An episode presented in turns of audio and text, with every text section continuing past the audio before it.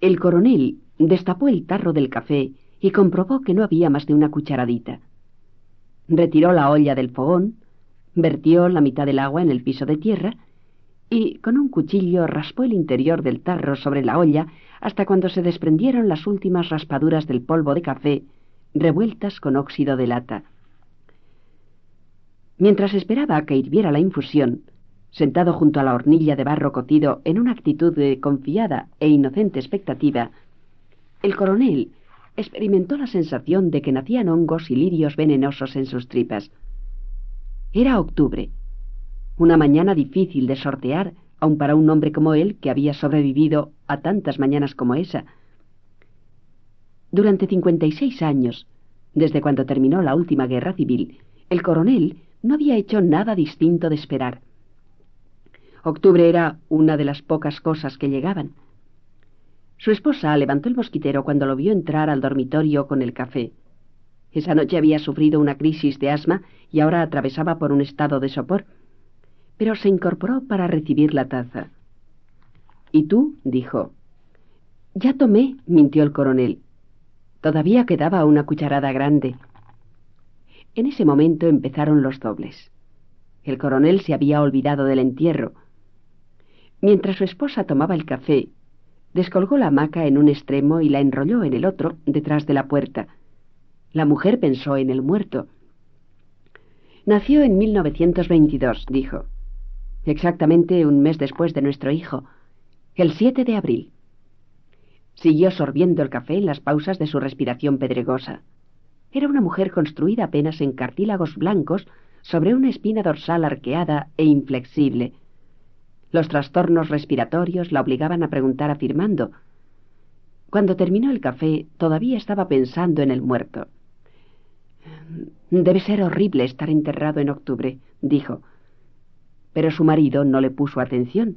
Abrió la ventana. Octubre se había instalado en el patio.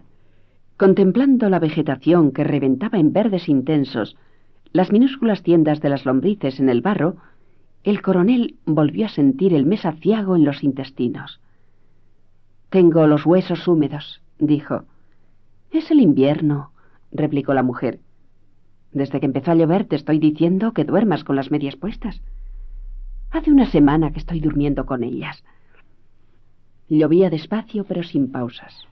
El coronel habría preferido envolverse en una manta de lana y meterse otra vez en la hamaca, pero la insistencia de los bronces rotos le recordó el entierro. Es octubre, murmuró y caminó hacia el centro del cuarto. Solo entonces se acordó del gallo amarrado a la pata de la cama. Era un gallo de pelea. Después de llevar la taza a la cocina, dio cuerda en la sala un reloj de péndulo montado en un marco de la madera labrada.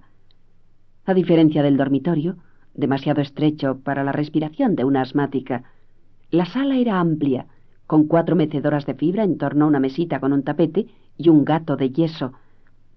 En la pared opuesta a la del reloj, el cuadro de una mujer entre tules rodeada de amorines en una barca cargada de rosas. Eran las siete y veinte cuando acabó de dar cuerda al reloj. Luego llevó el gallo a la cocina, lo amarró a un soporte de la hornilla, cambió el agua al tarro y puso al lado un puñado de maíz. Un grupo de niños penetró por la cerca desportillada. Se sentaron en torno al gallo a contemplarlo en silencio. No miren más a ese animal, dijo el coronel. Los gallos se gastan de tanto mirarlos. Los niños no se alteraron.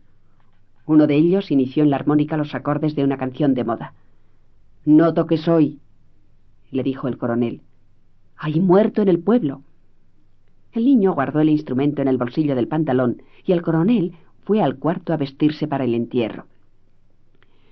La ropa blanca estaba sin planchar a causa del asma de la mujer, de manera que el coronel tuvo que decidirse por el viejo traje de paño negro que después de su matrimonio solo usaba en ocasiones especiales, le costó trabajo encontrarlo en el fondo del baúl, envuelto en periódicos y preservado contra las polillas con bolitas de naftalina. Estirada en la cama, la mujer seguía pensando en el muerto. Ya debe haberse encontrado con Agustín, dijo. Puede ser que no le cuente la situación en que quedamos después de su muerte. esta hora estarán discutiendo de gallos, dijo el coronel. Encontró en el baúl un paraguas enorme y antiguo. Lo había ganado la mujer en una tómbola política destinada a recolectar fondos para el partido del coronel. Esa misma noche asistieron a un espectáculo al aire libre que no fue interrumpido a pesar de la lluvia. El coronel, su esposa y su hijo Agustín, que entonces tenía ocho años, presenciaron el espectáculo hasta el final, sentados bajo el paraguas. Ahora Agustín estaba muerto, y el forro de raso brillante había sido destruido por las polillas. Mira en lo que ha quedado nuestro paraguas de payaso de circo, dijo el coronel con una antigua frase suya. Abrió sobre su cabeza un misterioso sistema de varillas metálicas. Ahora solo sirve para contar las estrellas. Sonrió, pero la mujer no se tomó el trabajo de mirar el paraguas. Todo está así, murmuró. Nos estamos pudriendo vivos y cerró los ojos para pensar más intensamente en el muerto. Después de afeitarse al tacto, pues carecía de espejo desde hacía mucho tiempo, el coronel se vistió en silencio. Los pantalones, casi tan ajustados a las piernas como los calzoncillos largos, cerrados en los tobillos con lazos corredizos, se sostenían en la cintura con dos lengüetas del mismo paño que pasaban a través de dos hebillas doradas cosidas a la altura de los riñones. No usaba correa. La camisa color de cartón antiguo, dura como un cartón, se cerraba con un botón de cobre que servía al mismo tiempo para sostener el cuello postizo. Pero el cuello postizo estaba roto, de manera que el coronel renunció a la corbata. Hacía cada cosa como si fuera un acto trascendental. Los huesos de sus manos estaban forrados por un pellejo lúcido y tenso, manchado de karate como la piel del cuello. Antes de ponerse los botines de charol, raspó el barro incrustado en la costura. Su esposa lo vio en ese instante, vestido como el día de su matrimonio. Solo entonces advirtió cuánto había envejecido su esposo. Estás como para un acontecimiento, dijo. Este entierro es un acontecimiento, dijo el coronel. Es el primer muerto de muerte natural que tenemos en muchos años. Escampó después de las nueve. El coronel se disponía a salir cuando su esposa lo agarró por la manga del saco. Peínate, dijo. Él trató de doblegar con un peine de cuerno las cerdas color de acero, pero fue un esfuerzo inútil. Debo parecer un papagayo, dijo. La mujer lo examinó. Pensó que no. El coronel no parecía un papagayo. Era un hombre árido, de huesos sólidos articulados a tuerca y tornillo. Por la vitalidad de sus ojos, no parecía conservado en formol. Ahí estás bien, admitió ella, y agregó cuando su marido abandonaba el cuarto. Pregúntale al doctor si en esta casa le echamos agua caliente. Vivían en el extremo del pueblo, en una casa de techo de palma con paredes de cal desconchadas. La humedad continuaba, pero no llovía. El coronel descendió hacia la plaza por un callejón de casas apelotonadas. Al desembocar a la calle central, sufrió un estremecimiento. Hasta donde alcanzaba su vista, el pueblo estaba tapizado de flores. Sentadas a la puerta de las casas, las mujeres de negro esperaban el entierro. En la plaza comenzó otra vez la llovizna. El propietario del salón de billares vio al coronel desde la puerta de su establecimiento y le gritó con los brazos abiertos Coronel, espérese y le presto un paraguas. El coronel respondió sin volver la cabeza. Gracias, así voy bien. Aún no había salido el entierro. Los hombres, vestidos de blanco con corbatas negras, conversaban en la puerta bajo los paraguas. Uno de ellos vio al coronel saltando sobre los charcos de la plaza. Métase aquí, compadre, gritó. Hizo espacio bajo el paraguas. Gracias, compadre, dijo el coronel. Pero no aceptó la invitación. Entró directamente a la casa para dar el pésame a la madre del muerto. Lo primero que percibió fue el olor de muchas flores diferentes. Después empezó el calor. El coronel trató de abrirse camino a través de la multitud, bloqueada en la alcoba. pero alguien le puso una mano en la espalda. Lo empujó hacia el fondo del cuarto por una galería de rostros perplejos hasta el lugar donde se encontraban, profundas y dilatadas, las fosas nasales del muerto. Allí estaba la madre espantando las moscas del ataúd con un abanico de palmas trenzadas. Otras mujeres vestidas de negro contemplaban el cadáver con la misma expresión con que se mira la corriente de un río. De pronto empezó una voz en el fondo del cuarto. El coronel hizo de lado a una mujer, encontró de perfil a la madre del muerto y le puso una mano en el hombro. Apretó los dientes. Mi sentido pésame, dijo. Ella no volvió la cabeza. Abrió la boca y lanzó un aullido. El coronel se sobresaltó. Se sintió empujado contra el cadáver por una masa deforme que estalló en un vibrante alarido. Buscó apoyo con las manos, pero no encontró la pared. Había otros cuerpos en su lugar. Alguien dijo junto a su oído, despacio, con una voz muy tierna, Cuidado, coronel. Volteó la cabeza y se encontró con el muerto. Pero no lo reconoció porque era duro y dinámico y parecía tan desconcertado como él, envuelto en trapos blancos y con el cornetín en las manos.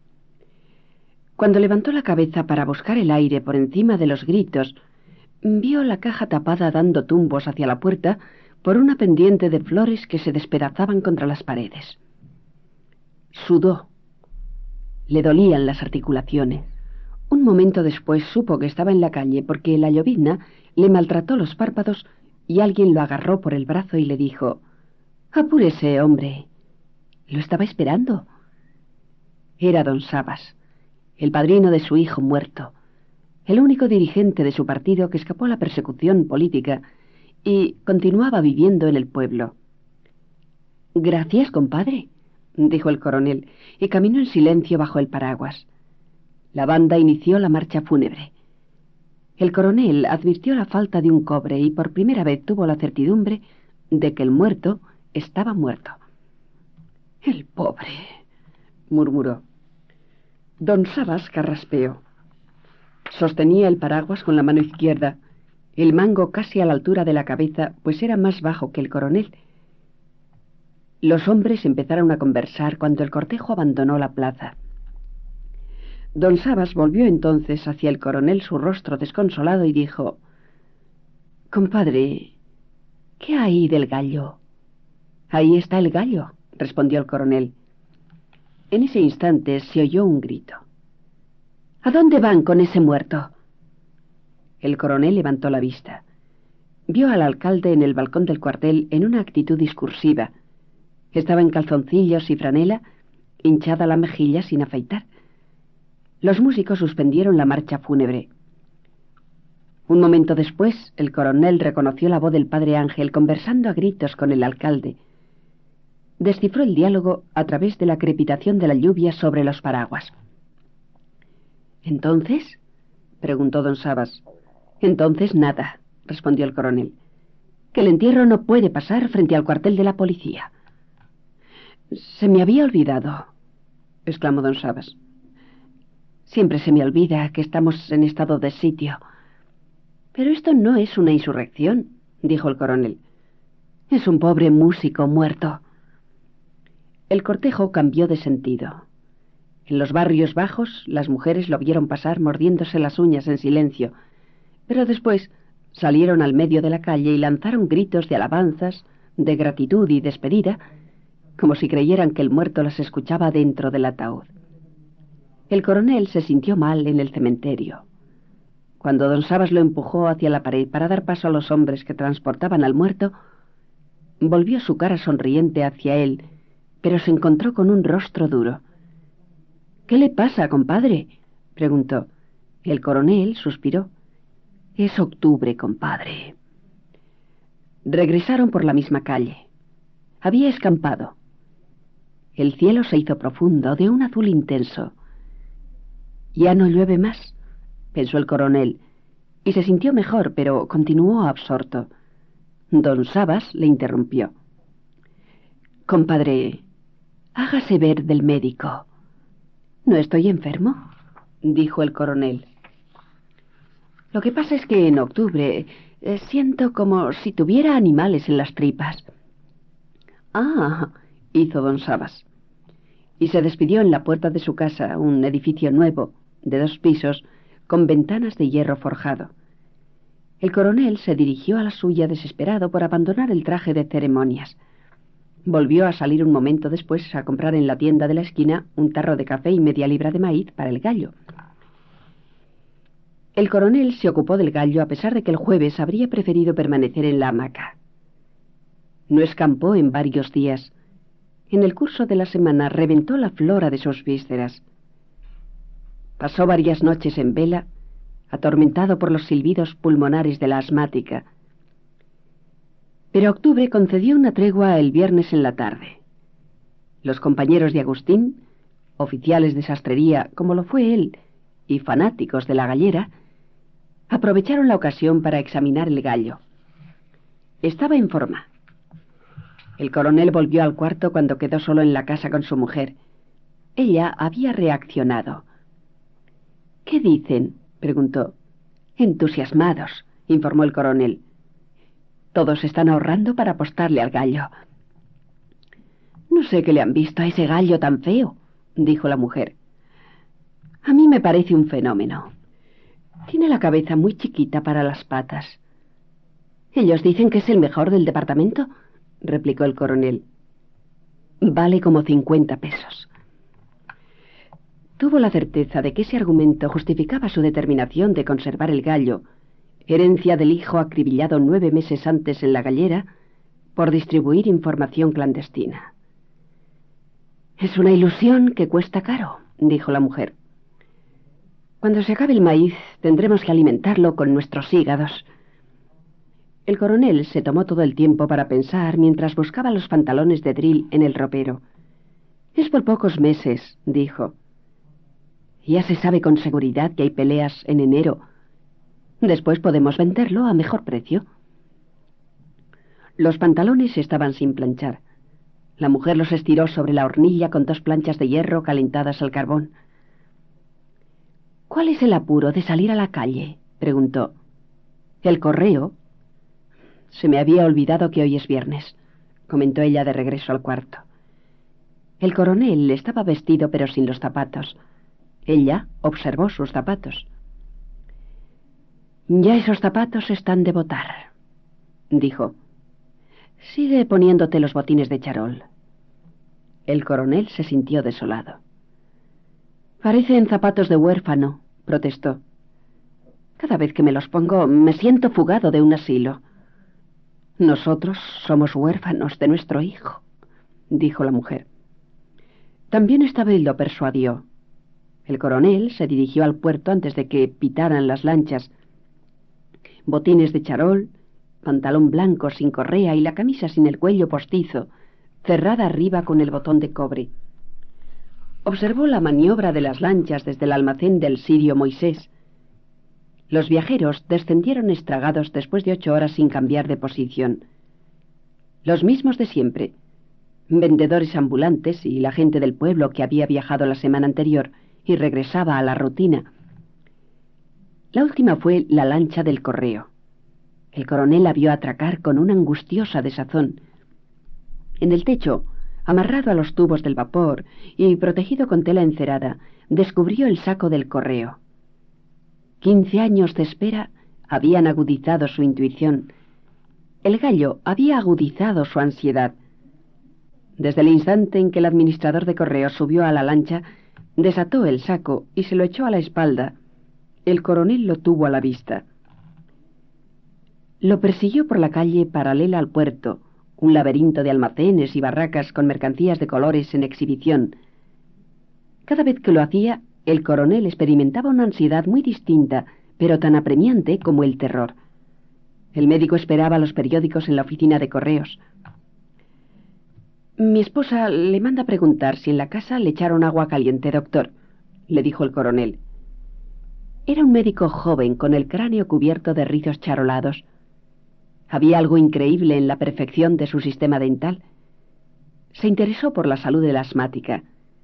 El coronel suministró una información detallada sin descuidar los movimientos del administrador, que distribuía las cartas en las casillas clasificadas. Su indolente manera de actuar exasperaba al coronel. El médico recibió la correspondencia con el paquete de los periódicos. Puso a un lado los botines de propaganda científica.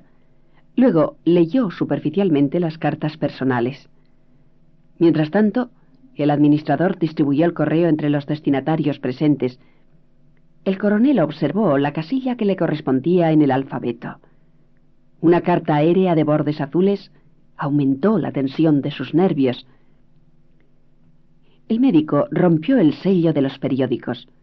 Se informó de las noticias destacadas mientras el coronel, fija la vista en su casilla, esperaba que el administrador se detuviera frente a ella. Pero no lo hizo. El médico interrumpió la lectura de los periódicos. Miró al coronel. Después miró al administrador sentado frente a los instrumentos del telégrafo y después otra vez al coronel. Nos vamos, dijo. El administrador no levantó la cabeza. Nada para el coronel, dijo. El coronel se sintió avergonzado. No esperaba nada, mintió. Volvió hacia el médico una mirada enteramente infantil. Yo no tengo quien me escriba. Regresaron en silencio. El médico concentrado en los periódicos. El coronel con su manera de andar habitual, que parecía la de un hombre que desanda el camino para buscar una moneda perdida. Era una tarde lúcida. Los almendros de la plaza soltaban sus últimas hojas podridas.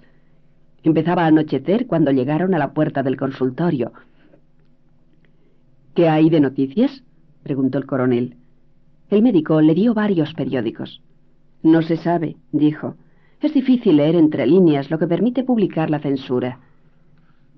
El coronel leyó los titulares destacados. Noticias interminables. Arriba, a cuatro columnas, una crónica sobre la nacionalización del canal de Suez.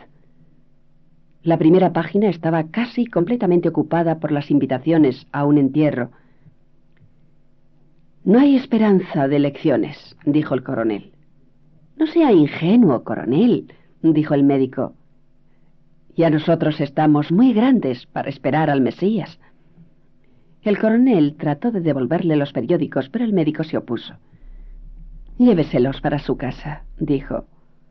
Los lee esta noche y me los devuelve mañana.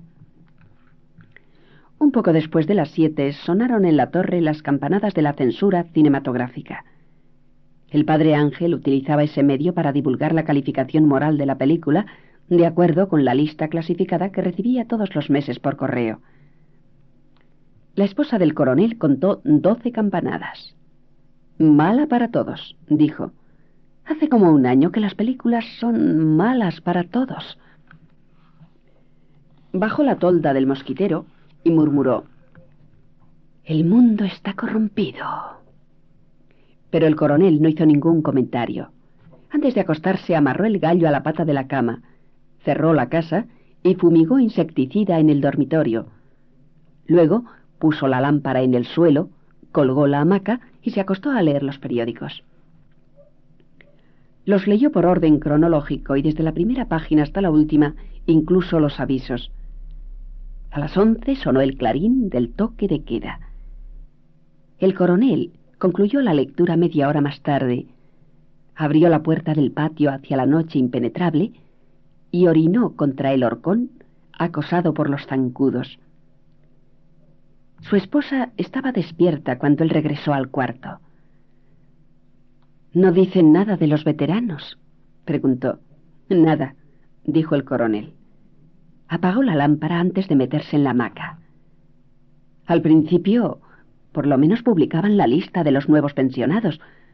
Pero hace como cinco años que no dicen nada. Llovió después de la medianoche. El coronel concilió el sueño, pero despertó un momento después, alarmado por sus intestinos. Descubrió una gotera en algún lugar de la casa. Envuelto en una manta de lana hasta la cabeza, trató de localizar la gotera en la oscuridad. Un hilo de sudor helado resbaló por su columna vertebral. Tenía fiebre. Se sintió flotando en círculos concéntricos dentro de un estanque de gelatina. Alguien habló. El coronel respondió desde su catre de revolucionario. ¿Con quién hablas? preguntó la mujer. Con el inglés disfrazado de tigre que apareció en el campamento del coronel Aureliano Buendía, respondió el coronel. Se revolvió en la hamaca, hirviendo en la fiebre. Era el duque de Marlborough. Amaneció estragado.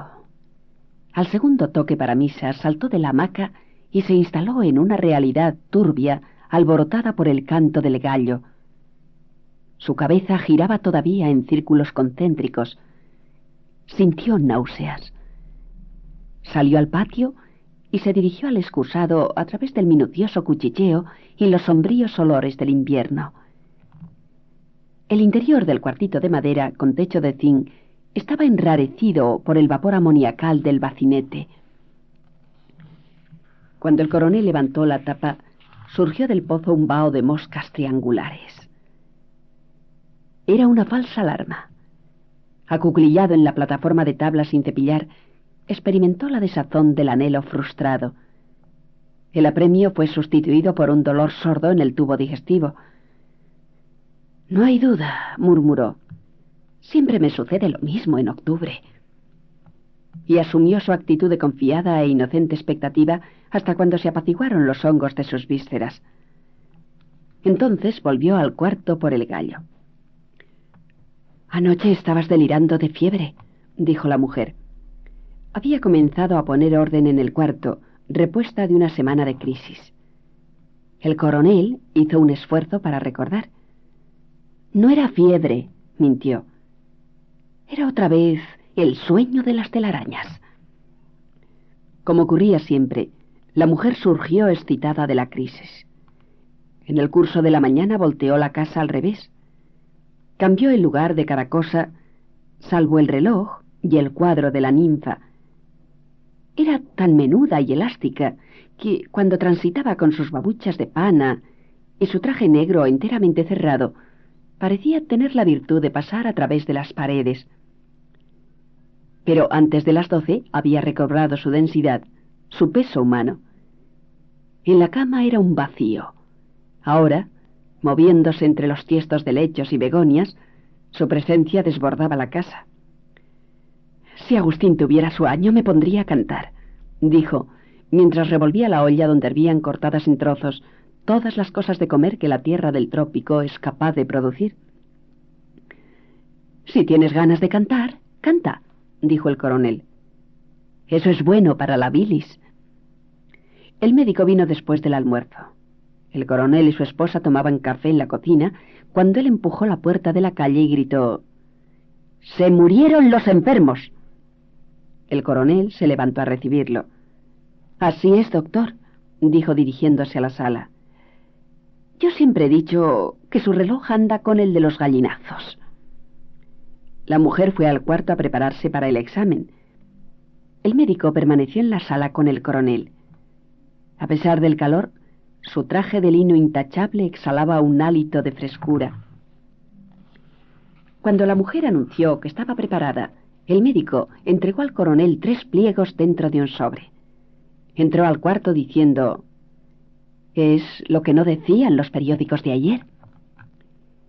El coronel lo suponía.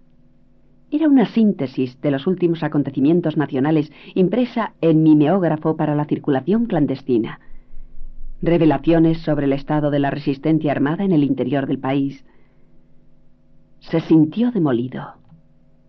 Diez años de informaciones clandestinas no le habían enseñado que ninguna noticia era más sorprendente que la del mes entrante. Había terminado de leer cuando el médico volvió a la sala. Esta paciente está mejor que yo, dijo. Con un asma como esa, yo estaría preparado para vivir cien años. El coronel lo miró sombríamente. Le devolvió el sobre sin pronunciar una palabra, pero el médico lo rechazó.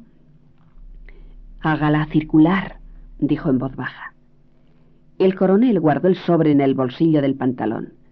La mujer salió del cuarto diciendo Un día de estos me muero y me lo llevo a los infiernos, doctor.